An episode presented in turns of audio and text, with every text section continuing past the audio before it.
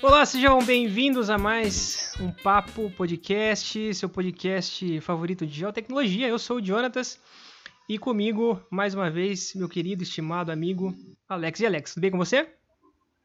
Olá, boa noite. Queria agradecer os ouvintes que estão vindo mais um podcast nosso aqui da casa e agradecer o Jonatas e também o convidado que esse está na engenharia faz um bom tempo aí e sabe muito bem como que foi a evolução da área desse período. O convidado de hoje é o Rafael Tamamaro, um colega, um amigo, é um amigo que eu fiz em 2011. Trabalhei com ele, é, era meu chefe, de chefe virou amigo. É, posso dizer que aprendi muito com ele, aprendo até hoje. É, e aí, Rafa, tudo bom com você? Fala, Jonas. Beleza e você? E aí, Alex? A gente vai falar sobre georreferenciamento. É um papo que é, sempre está em, sempre tá em, em alta, eu acho. É, eu, eu, sempre ouço falar, eu sempre vejo, é, principalmente no LinkedIn, vejo no, no, Facebook, tá sempre em matérias ali do Mundo Gel, questões de regularização fundiária, é, tá sempre saindo algumas coisas ali sobre é, algumas normas, alguma, algumas coisas sobre georreferenciamento, e eu acho um tema muito interessante falar, principalmente com o Rafael, que é uma pessoa que é, trabalha... Desde quando, Rafa, que você trabalha com, com georreferenciamento?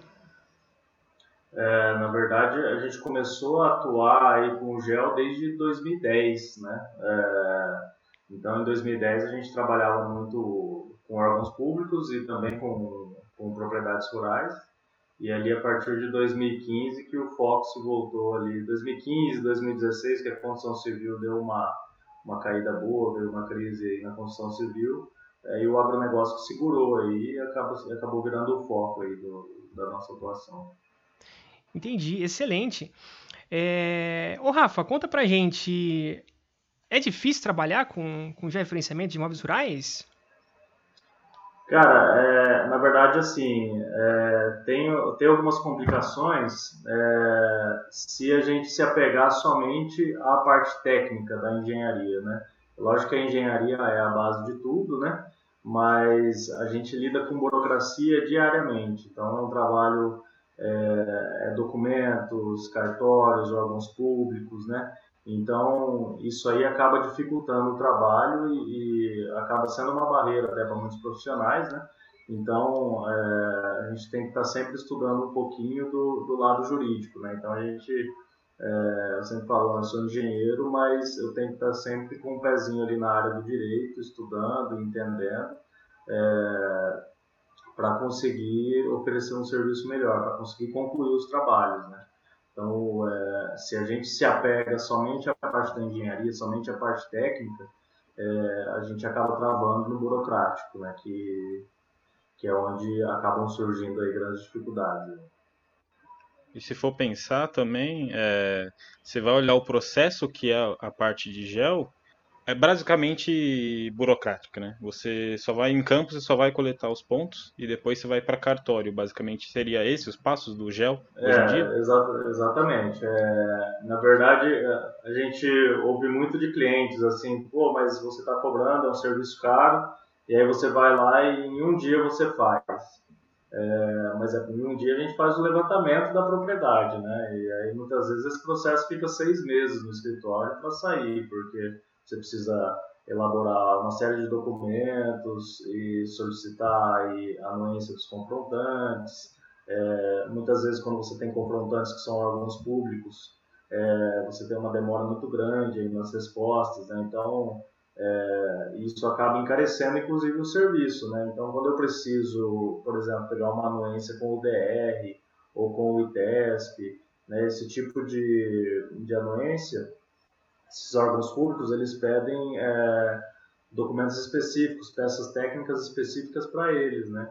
É, então a gente precisa fornecer essas informações para o órgão público, eles vão analisar e depois prestar anuência para o nosso cliente, né?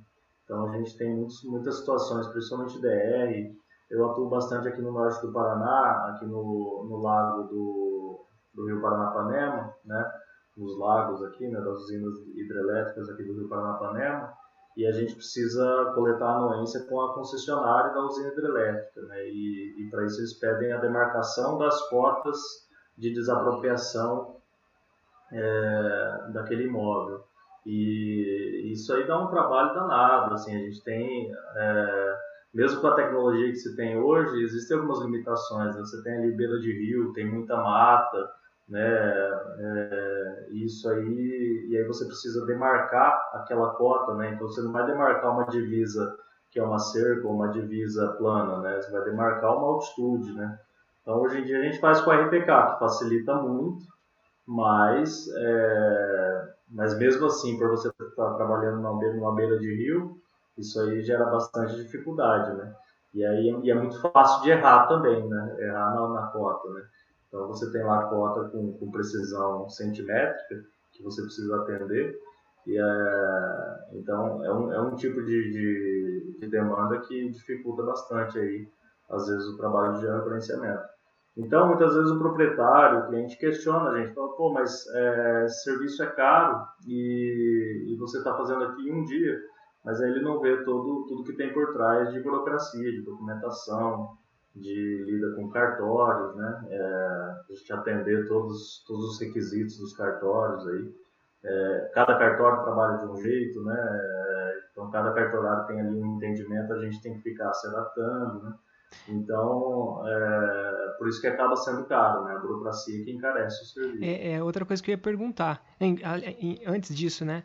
Talvez aí a questão de porcentagem, né? Talvez aí seria o quê? Entre 20, 30, 80, talvez? 30% técnica e 70% burocrática, talvez? Sim, sim, eu colocaria 20 a 30%. Né? Eu colocaria 10% seria o trabalho de campo, mais uns 10 a 20% a parte de você montar esse processo de escritório, né? Uhum. É, processar os pontos, gerar é, o polígono e tal, e, e, o restante é a documentação. O restante é ir atrás de uma matrícula de confrontante, nomes de proprietários, quem são esses confrontantes, né? Caraca, não, e, então e é... montar todas as peças técnicas, né? E aí Não, depois tem a fase de coleta de assinaturas, né? E aí você precisa ficar se explicando para confrontante por que, ele precisa assinar. Né? É, muita gente, tem muita gente que se recusa a assinar, simplesmente fala, ó, não assino nada. E aí acaba travando e tudo isso acaba fazendo demorar os processos um pouco, né? É, e depois... Tem algumas coisas que, que saem rapidinho, mas tem bastante coisa que demora. É, então assim, além da parte jurídica, tem a parte de relacionamento. Então, né, tem a parte de relacionamento Exatamente. com os cartorários, que você disse que Sim. cada cartório é diferente, e com Sim. os clientes e os confrontantes, né? Exatamente, tá, Zé? A gente acaba, é, a nossa postura como profissional acaba influenciando muito nisso, né? A forma de conversar, a forma de se portar perante o cliente, perante os, uh, os proprietários, né? Isso aí acaba influenciando bastante no bom andamento do trabalho, porque tem, é, tem gente que, que realmente desconfia de todo mundo e e fala que não vai assinar e pronto. E aí você tem que se virar. É, é isso aí. E, e, e, nesse ramo tem profissional que assim não corre da parte atrás da parte jurídica, assim, digamos, ou esse, tra esse trabalho é você precisa ir atrás da parte jurídica para o cliente, é necessário. Ó, tem, tem bastante profissional que faz também, assim, é, assim nada contra, né? É, tem, tem gente que, que pega o trabalho e deixa para o cliente coletar as, as assinaturas, né? E, eu acabo trazendo essa responsabilidade para mim. Se o cliente não quiser, eu vou fazer. É lógico que, que, muitas vezes o cliente conhece todos os vizinhos, tem amizade, então ele ajuda nesse processo. Mas é, eu não, uma coisa que eu não faço é simplesmente entregar os documentos para o cliente, deixar aquele, aquela, aquele monte de papéis na mão dele e, e esperar que ele vá atrás, né? É, a gente trabalha com muitos clientes assim, muito, é, são pessoas simples, né, são produtores rurais, tem muitas pessoas idosas, né? Então é, não adianta você esperar que ele vá atrás dessas assinaturas, né? E aí fica um trabalho sem concluir, porque o georreferenciamento ele só passa a ser válido, ele só, só se dá por concluído quando ele está registrado na matrícula do imóvel. Então, enquanto você registra, é a mesma coisa que você não tivesse feito nada, né? Então, é, muitas vezes a gente se depara com situações que o proprietário acha que a área dele já está referenciada, já está tudo certinho, porque foi feita a certificação da área. Né?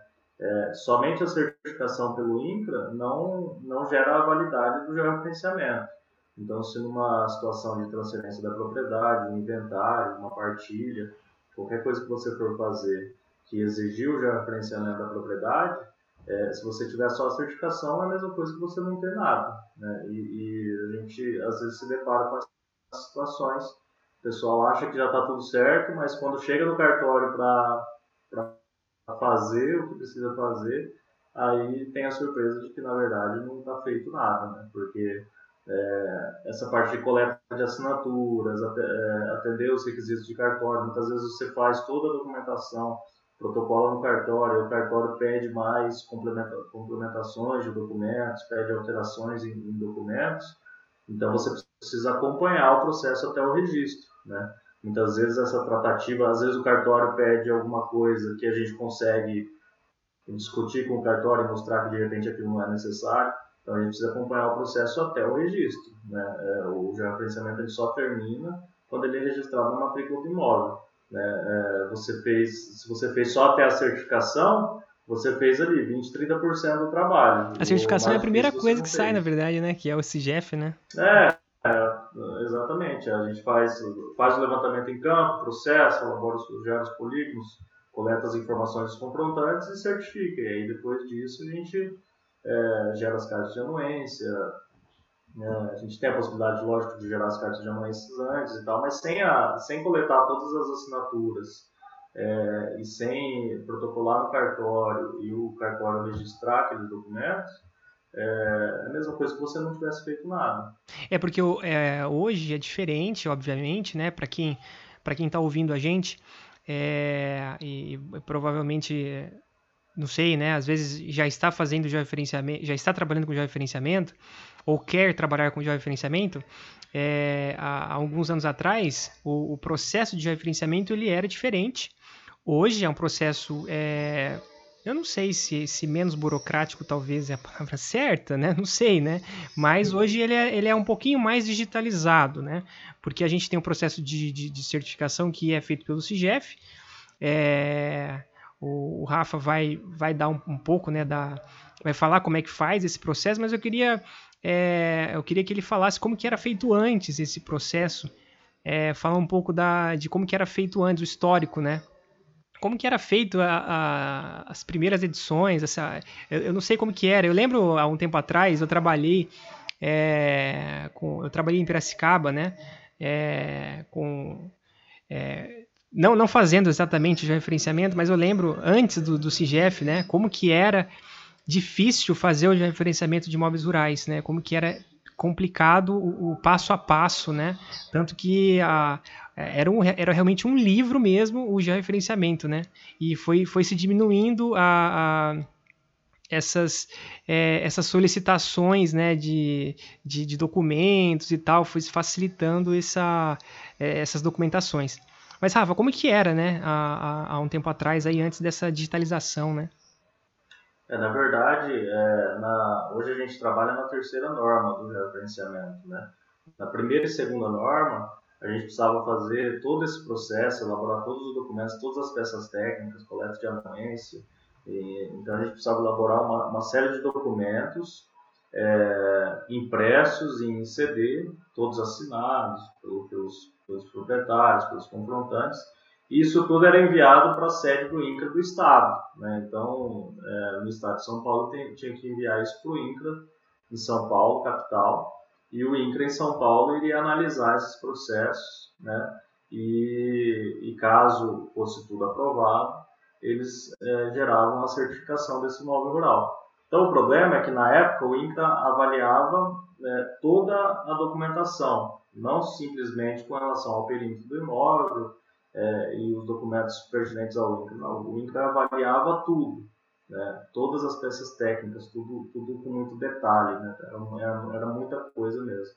E, então isso demorava muito. Né, eu, eu, eu tive casos de clientes que, que é, depois, né, depois que, que viraram meus clientes, eles falaram, não, eu tive um referenciamento que demorou cinco anos, três anos, né, seis anos. Né? Então, esse processo entrava lá no INCRA, entrava lá numa, numa fila e ficava lá a, a perder de vista. Então, o, o proprietário faz, contratava o gerenciamento, pagava e, e esquecia. Quando, quando ele menos esperava, de repente chegava ali a certificação para ele, que era tudo em papel, vinha um, um mapa impresso, um carimbo do INCRA com o número da certificação.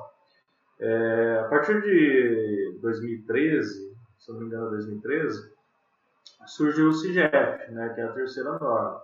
É, com a terceira norma, o INCRA passou a avaliar apenas é, se havia ou não sobreposição do, do, nosso levantamento com outros imóveis. Então eu envio um polígono no CIGEF, não deu sobreposição com mais ninguém, vai certificar, vai gerar um certificado. Então se eu faço um quadrado qualquer lá e mando os pontos lá para o CIGEF e não tem nenhum imóvel ali certificado naquela região, o CIGEF vai gerar um certificado. Ah, mas e toda aquela documentação que era enviada antes por INCRA? Agora a gente envia para o cartório. Então a gente manda para o cartório planta, memorial, cartas de anuência, né, requerimento e tudo mais. E aí o cartório que vai, ITR, CCIR, cadastro ambiental, né, todos os documentos do imóvel, mais as peças técnicas de referenciamento, mais as anuências, e o cartório que vai fazer essa análise do detalhe. Né? É, então o INCRA hoje só analisa se tem sobreposição ou não. Se não tem sobreposição, a parte do INCRA está feita. E quem vai avaliar é, os detalhes desse trabalho é o cartório de registro de imóveis.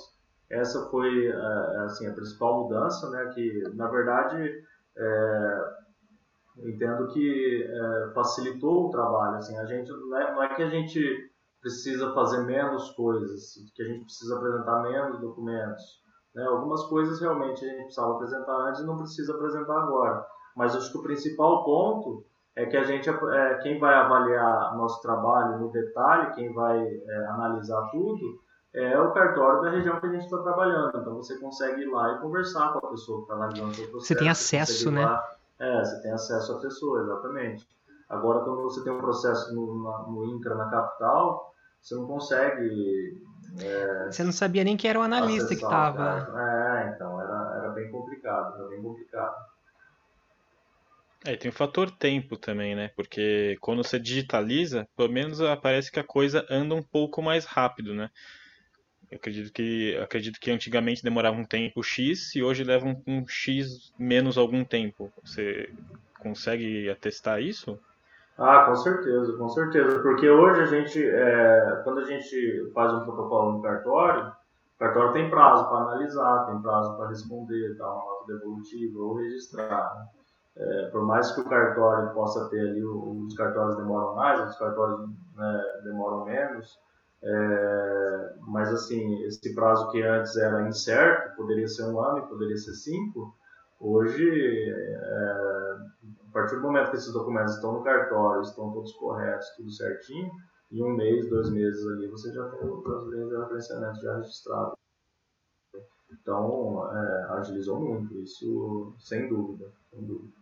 Ah, eu acho que eu acho que nesse nesse ponto, com certeza, nesse não, né? Em vários pontos, eu acho que a terceira a terceira edição do georreferenciamento, ela ela só teve a ganhar. Primeiro porque é, ela trouxe o geoprocessamento, né? Então a, a, o CIGEF, né? A gente consegue ter a é, ter a visibilidade ali do, do polígono na hora, né? Isso que é muito legal, né?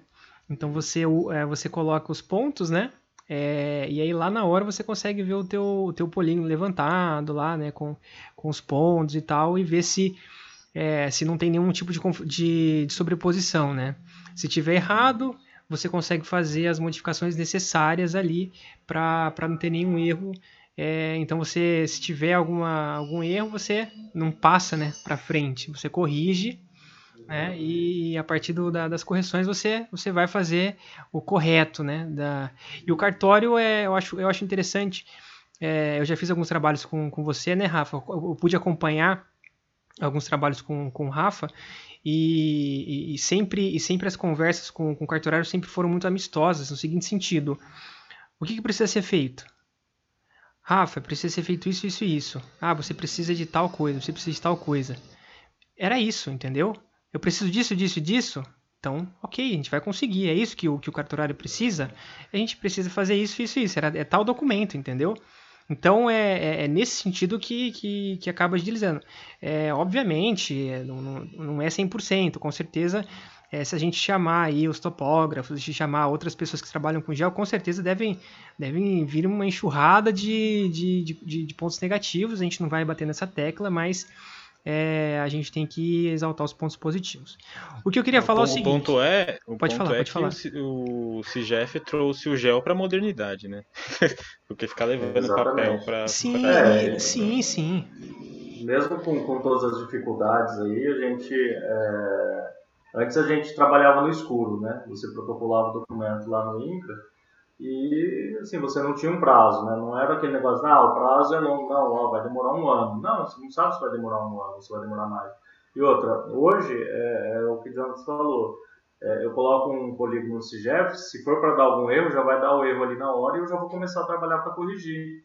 Agora, de repente, antes você protocolava um processo, eles demoravam um ano para te responder com um, ap- apresentando um erro. E aí você corrigia aquele negócio. Depois de um ano, você tinha que relembrar o que você estava fazendo, qual que era aquele problema, aí você corrige, e aí você manda de novo. E aí você aí fica lá de novo. Sim, né, é. Esperando. Corre Sim, de novo sim. prazos, né? Então, é, Sim, perde tem, é, tempo. é isso que é legal. Tem, tem várias lacunas, eu acho, mas assim, de maneira geral, acho que tem, tem pontos positivos para serem exaltados.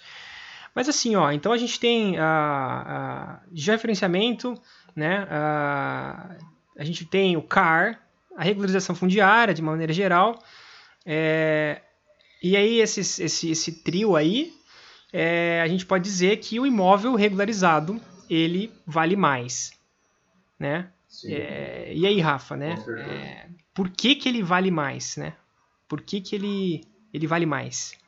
Na verdade, o imóvel, quando ele está tá regular, você consegue fazer negócios com ele, né?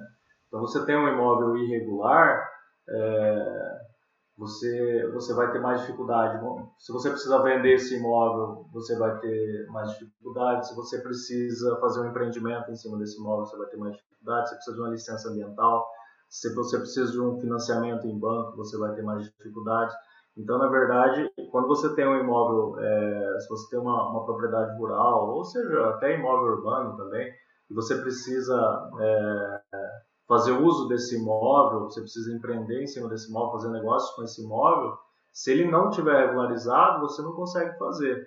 É, então, por exemplo, hoje o georreferenciamento ele já está com prazo vencido para as áreas acima de 100 hectares.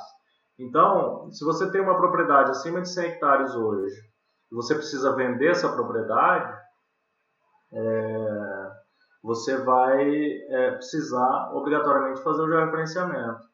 Então, de repente, você está com a propriedade ali, está pronta para vender, tem um comprador para comprar, com dinheiro para pagar, tudo certinho. E aí, pra, na hora de concretizar o negócio, o cartório vai falar: cadê o georreferenciamento? Aí você não fez. Se você não fez, aí você vai precisar fazer. Pode demorar três meses a seis meses, pode demorar um ano, depende. De repente, se tem problema com algum confrontante, alguma coisa, tem algum órgão público, né? De repente, o cartório pede ali alguns itens que podem dificultar um pouco o trabalho. De repente, tem algum confrontante que você não consegue assinatura ou que é, tem, às vezes acontece, né? Tem um confrontante que é falecido é, e os herdeiros não, der, não, não, deram abertura no inventário. Aí o cara tem lá 10 herdeiros. Né? É, quem que responde por, por esse proprietário falecido? É o inventariante, mas se não tem inventário, então é todo o espólio. Então são os 10 herdeiros que respondem. Né? Então, é, esse tipo de situação acaba dificultando o trabalho. Então, o georreferenciamento, se você precisa dele do dia para a noite, você não vai ter. Não é um trabalho que sai do dia para a noite. Então, de repente, você está ali com a propriedade para vender, ou, é, é, ou para dividir, ou fazer alguma coisa, e você quer fazer isso para ontem, você não vai ter. Você vai demorar ali, no mínimo, assim, na melhor, no melhor dos mundos, na melhor das situações, você vai demorar ali pelo menos três meses para ter esse, para ter. Se tiver tudo bonitinho, documentos, confrontantes, tudo amigo, não tem órgão público que confronta, cartorário é gente boa, acessível pode por três meses, até desde começar a fazer até registrar. e aí sim você vai conseguir fazer o negócio. Mas numa dessa aí você pode perder negócio, né? É, então, esse tipo de, de, de, processo acaba dificultando. Hoje em dia, até quem vai arrendar uma propriedade, ele acaba sendo é, solidário em algumas situações, principalmente na questão ambiental. Então, uma propriedade que ela não está regularizada do ponto de vista ambiental, ela também é uma propriedade que ela não é atrativa para quem está arrendando terras, né, para usinas ou para os tipos de empresas que arrendam propriedades. Eles vão exigir que essa propriedade esteja em uma situação de regularidade ambiental. Né? Então, é, eu imagino assim, o georreferenciamento ele acaba travando transações imobiliárias. Né? Então, você precisa fazer um inventário, você quer fazer uma partilha, você quer vender um pedaço da propriedade, isso aí vai dificultar. Agora a questão ambiental dificulta você fazer negócio com a própria, você empreender com o imóvel, você fazer gerar renda do imóvel. Você precisa estar com a propriedade regularizada.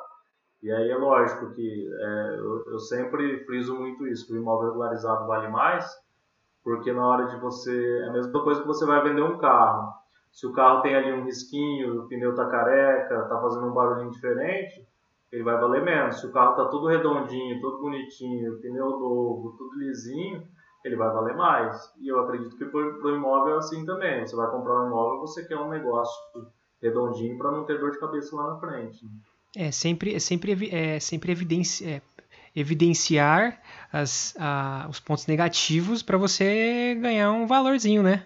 É, é no, no, no, e, até para não ter uma dor de cabeça, é. né? porque tem, existe, é, a gente tem clientes aí com passivos ambientais milionários, então assim, é, se o cara compra uma propriedade e não, e não faz essa investigação de documentações aí da regularidade da propriedade, é, ele acaba comprando uma, uma dor de cabeça grande. Uma dúvida minha é mais ou menos que o GEL ele depende de muitos documentos anteriores, né? O CAR seria um deles, o Cadastro Ambiental Rural, né? É isso ah, que você está dizendo, né?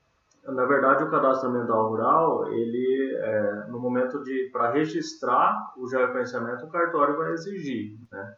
É, uhum. Existem situações, por exemplo, para fazer um financiamento em banco, o banco vai exigir que eu tenha o CAR, né? Então é, é obrigatório. O banco ainda não exige o georreferenciamento eu conversei com alguns cartorários eles têm dito que os bancos vão começar a exigir o georreferenciamento para liberar financiamento, né? mas ainda não exige, hoje só exige, só exige o CAR.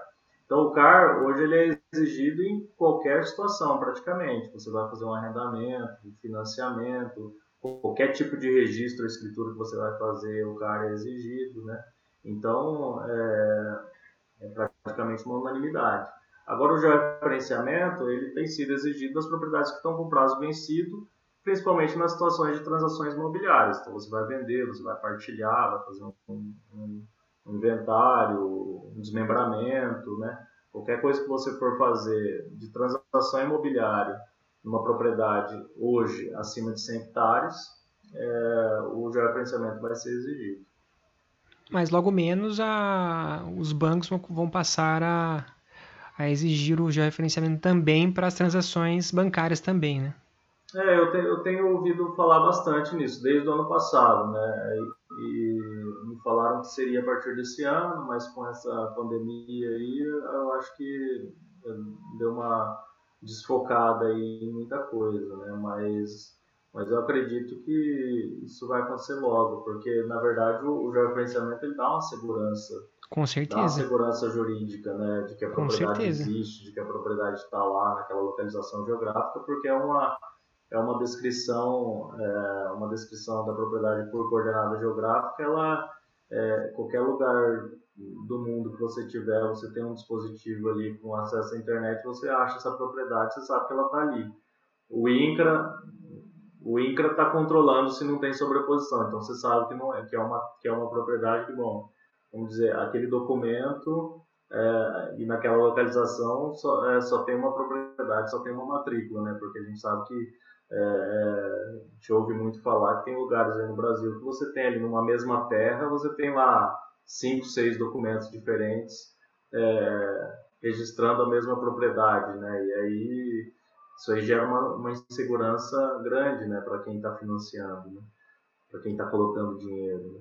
Então, é, o georreferenciamento, o georreferenciamento dá uma segurança muito grande para quem está e até para quem está comprando. Você está comprando um imóvel, você tem ali, se você tem, você está comprando um imóvel, independente do tamanho, se ele está com o georreferenciamento feito, registrado, isso aí te dá uma segurança danada no sentido de você, você sabe que aquela área, que a área que você está comprando na medida, ela é realmente aquela, aquela área, né? Eu tenho casos de clientes que ah, o cara vai ele compra uma propriedade sem estar referenciado, uma matrícula antiga, e aí de repente ele compra lá 20 alqueires e paga 20 alqueires. E aí passa um tempo, ele precisa fazer um georreferenciamento e faz lá a medição da propriedade, dá 19 alqueires e meio, né? Isso aqui no norte do Paraná, com alqueire a 100 mil reais, né? 100, 150, né? E aí o cara perdeu ali meio alqueire, que ele pagou a mais, agora já foi, né? Então, é, a, gente, a gente vê muito esse tipo de coisa acontecer.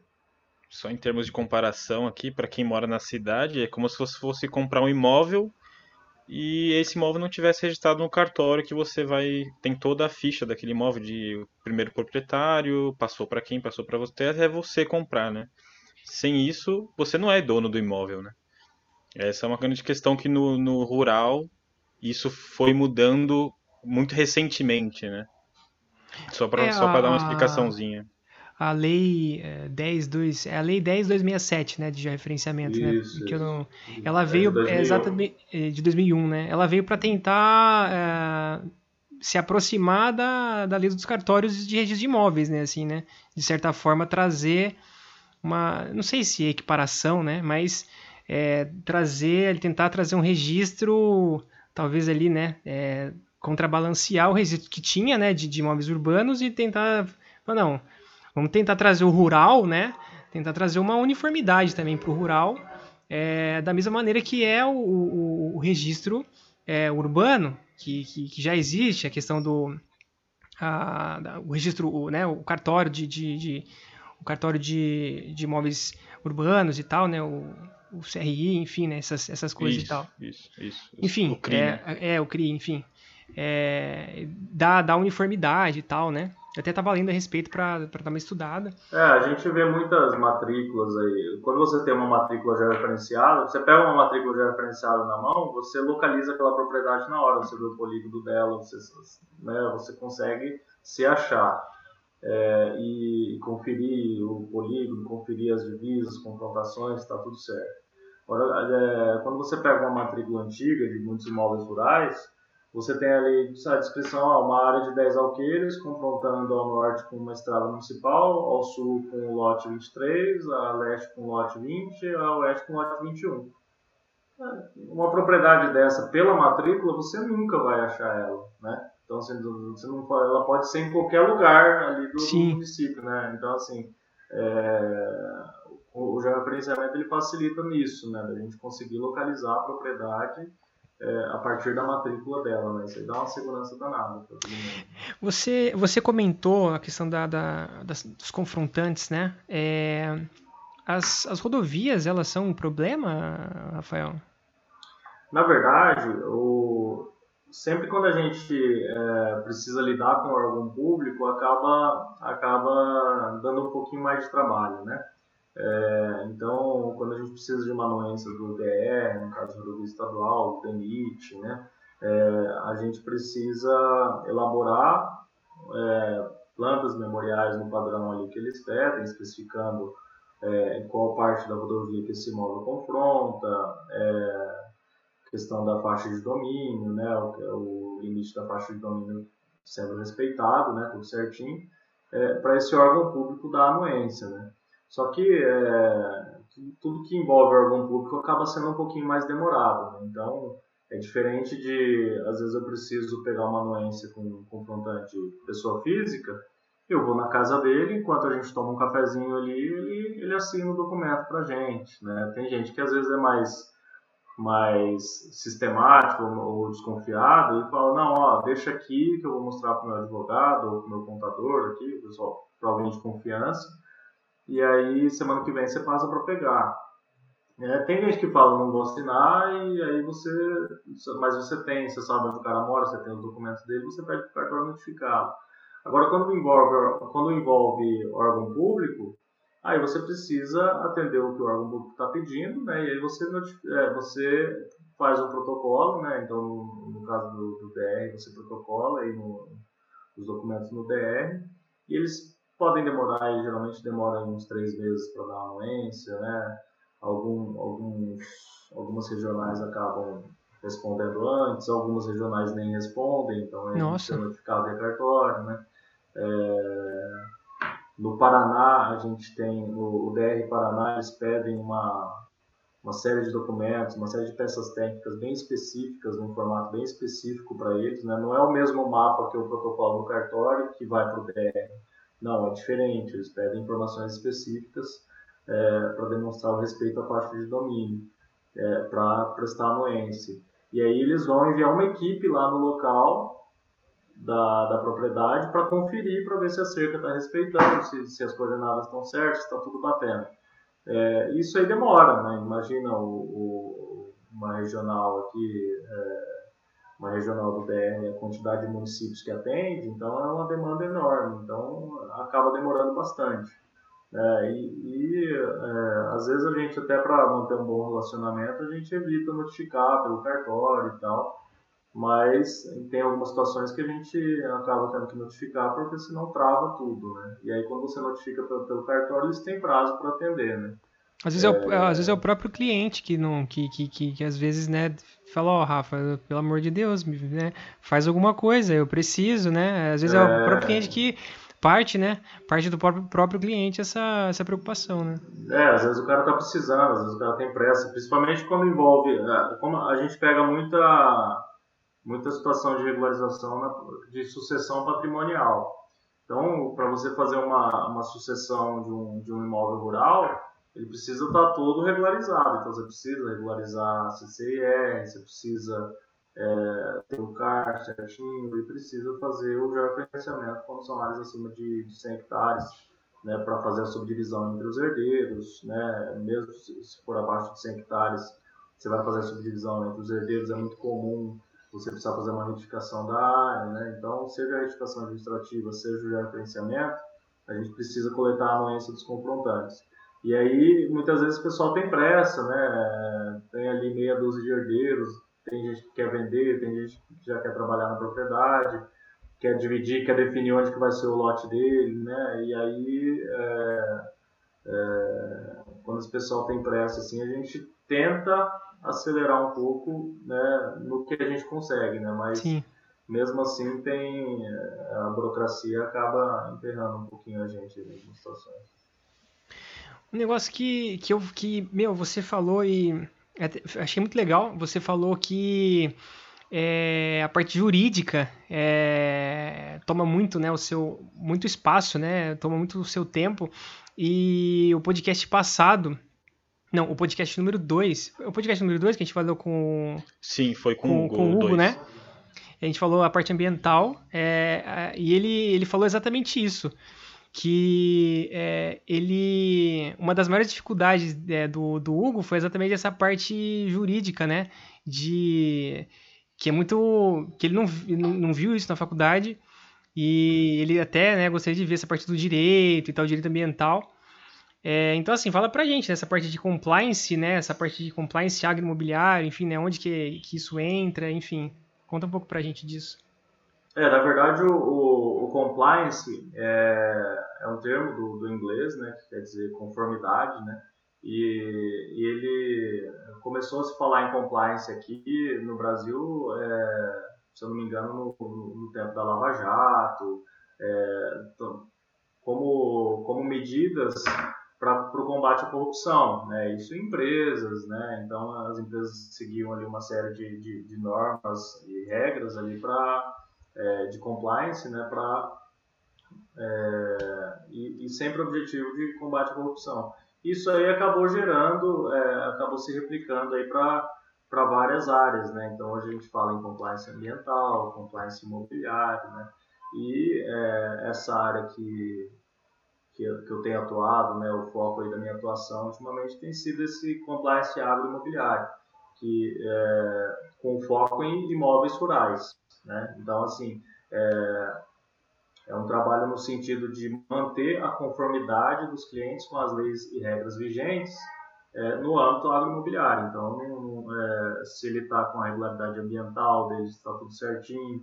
Então, é uma forma de garantir que o cliente não vai ter dor de cabeça. Né? Então, a gente pega ali a propriedade do, do cliente, faz todo o estudo, tanto da parte registral como da parte ambiental, para garantir que esse cliente vai andar na linha né, e não vai ter problema com órgãos públicos, não vai ter problema com atuações, com, com esse tipo de coisa. Né? É, isso também na, é, sempre é, a gente acaba atuando muito, até por força da necessidade, né, que os clientes acabam procurando a gente, na sucessão patrimonial. Então, você fa é, fazer a sucessão do patrimônio rural, né, e isso tudo dentro de uma regularidade. Né?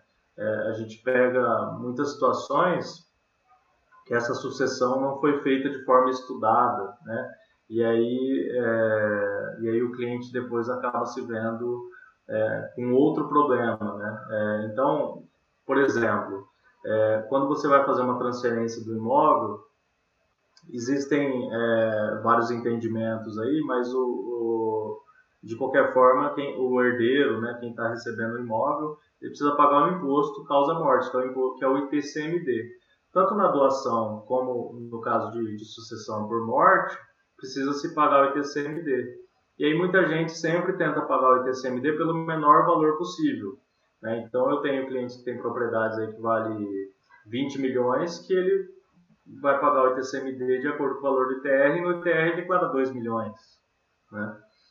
É, e aí o ITCMD hoje, nesse, nesse caso, é 4%, no caso desse cliente.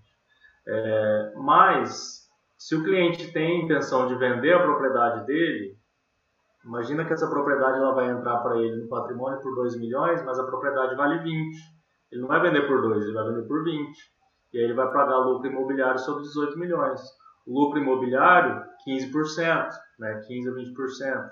Quer dizer, é, numa sensação de que está economizando, de que está pagando menos imposto, ele acaba criando um problema para ele para o futuro, né? É, então esse é um, é, um, é um problema clássico aí que a gente vê muita gente passando. Então quando o, o, herdeiro, a gente sempre precisa entender se ele tem a intenção de vender o imóvel ou se ele tem a intenção de ficar com o imóvel. Se ele vai ficar com o imóvel e não vai vender, tudo bem, aí ele paga lá o imposto sobre o, o menor valor possível, o menor valor que ele conseguir. Agora, se ele tem a intenção de vender esse imóvel, ele vai pagar lucro imobiliário. Então é muito melhor ele pagar 4% sobre o valor real do imóvel esse imóvel entra no patrimônio dele pelo valor real, quando ele vender ele não tem lucro imobiliário, então ele economiza aí um valor enorme de imposto. Né? A gente tem situações também que às vezes o, os pais fazem a doação para os filhos é, e aí de repente ele tem ali várias propriedades rurais e doa para to todos os filhos todas as propriedades. Quando os filhos vão individualizar essas áreas, eles vão é, permutar as partes ideais. Isso aí gera ITBI. Né? Toda permuta, no caso, ela vai gerar o, o, o imposto, o ITBI, 2%. É, caso o, seja feito um planejamento antes, já definindo qual área vai ficar com, com qual herdeiro, você se livra de pagar esse imposto lá na frente. Então são, são alguns estudos aí, e, e aí entra a parte da engenharia e entra o direito trabalhando junto, em parceria, é, gerando economia para o cliente. Então, assim, o cara às vezes ele tem, ele tem a sensação de que ele está pagando mais, mas na verdade ele está se livrando de um problema enorme no futuro. O Rafa, então assim, é, fazendo uma comparação, é, o cara ele, ele te contrata para você cuidar das, assim, das propriedades dele, como se fosse um advogado, assim. Tipo assim, ó, eu tenho é, as minhas propriedades e assim, eu não quero, assim, cuida, cuida para mim. É, mais ou menos esse, nesse, nesse, nesse nível de comparação, digamos assim. Sim, é, né? nessa, nessa parte da, da, da, regularidade do imóvel, sim. É, e, e, e, muitas vezes acontece, da, da, até uma, é, uma, é uma, algo cultural, né? É muito difícil o cliente vir atrás da gente é, querendo fazer uma regularização preventiva. Não, cara, não, eu quero ver como é que tá a questão ambiental e tal, eu quero fazer tudo certinho, ver uma reserva legal, separar, cercar minhas APPs, é, florestar, fazer tudo certinho. Não, é, é, geralmente o cara vem quando ele já está com um problema na mão ali, já está com um órgão ambiental em cima dele, ou quando ele já está com milhões de reais é, de multa para pagar. É, o cara precisa, o cara precisa levantar dinheiro para vender um, pedaço da propriedade, é. mas aí o, ele está com o gel vencido, ele, sem fazer, né, no caso, ele precisa fazer o georreferenciamento. Então, assim, é, tem várias, várias é, situações, mas a, a, regra é que o, o, cliente aqui do perfil do brasileiro ele acaba vindo para apagar o fogo, não para prevenir é, que o, que o é, tem um, tem, um, tem um meme muito bom que eu vi hoje, inclusive, que é assim, tem um, o, o povo, né, o brasileiro precisa de médico, aí ele vai para o médico. Ele precisa de dentista, ele vai pro dentista. Aí ele precisa, né, construir uma casa, daí ele tem um risco, né, é o risco. Ele vai pro vizinho, que vai pro amigo, que vai não sei o que, não sei o que, daí ele tem, tem que consertar as fundações. Aí ele coloca lá engenheiro civil. tipo, o cara, ele tem dá tudo certinho, mas quando é para, né, contratar um engenheiro civil, cartógrafo, né, todas essas coisas, ele ele vai só quando tá com a, a bucha bem, né, grande mesmo. É, mas, tem um, mas tem um é, problema é... também que. Tem um problema que, assim, é, são normas muito recentes, né? E como você disse lá no começo, às vezes está lidando com pessoas idosas e ele não vai ficar acompanhando o que está acontecendo com a lei, né? Geralmente a pessoa vai ficar sabendo de toda essa regularização quando ela está efetuando uma compra ou quando ela quer efetuar uma venda do imóvel, digamos assim. Quando tá, vem um pepino e ela vê que a legislação mudou e ela vai ter que atuar vai ter que entrar em conformidade com a nova lei, né? Acho que é, exatamente, isso tem isso também. Geralmente, geralmente o proprietário rural ele é leigo, né? Então, assim, é, então é, é ele está ali preocupado com a produção, com a renda da propriedade e tudo mais, né?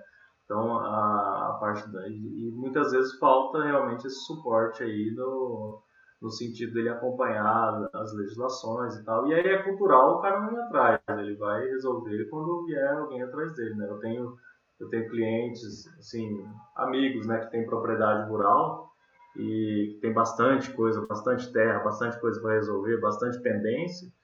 E aí você fala, ah, o senhor não quer começar a resolver isso aí, né? é uma coisa que vai, vai demorar tempo e vai ser trabalhoso e não, não vai se resolver do dia para noite. Ele fala, não, isso aí quando eu morrer meus filhos vão resolver. Então, Meu Deus. Uma, pergunta, assim, uma, uma, pergunta rapidinha também. Como que esses, essas pessoas veem o profissional de cartografia ou que vai fazer esse gel?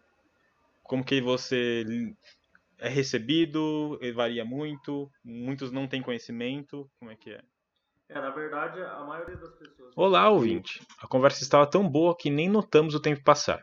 Optamos por fazer uma pausa no episódio para que ele não fique tão extenso. Mas é claro, a continuação deste papo estará disponível exclusivamente na próxima terça-feira. Não esqueçam de seguir a gente no Facebook, Um Papo sobre Geotecnologia, e Instagram e Twitter, arroba Um Papo Geotec. Nós agradecemos por nos acompanhar até aqui e até semana que vem.